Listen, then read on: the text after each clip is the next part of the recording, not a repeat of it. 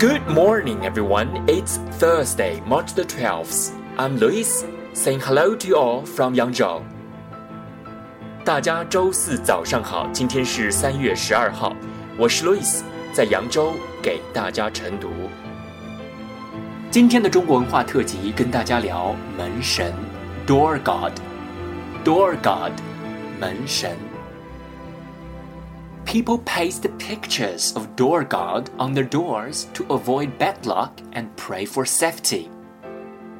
Legends say that an emperor was harassed by demons.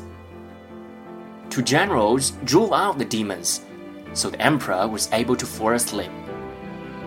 The emperor pasted pictures of these two generals on his door, and the demons disappeared. People pray that these heroes will guard them from evil. 门神 signifies the beginning of New Year.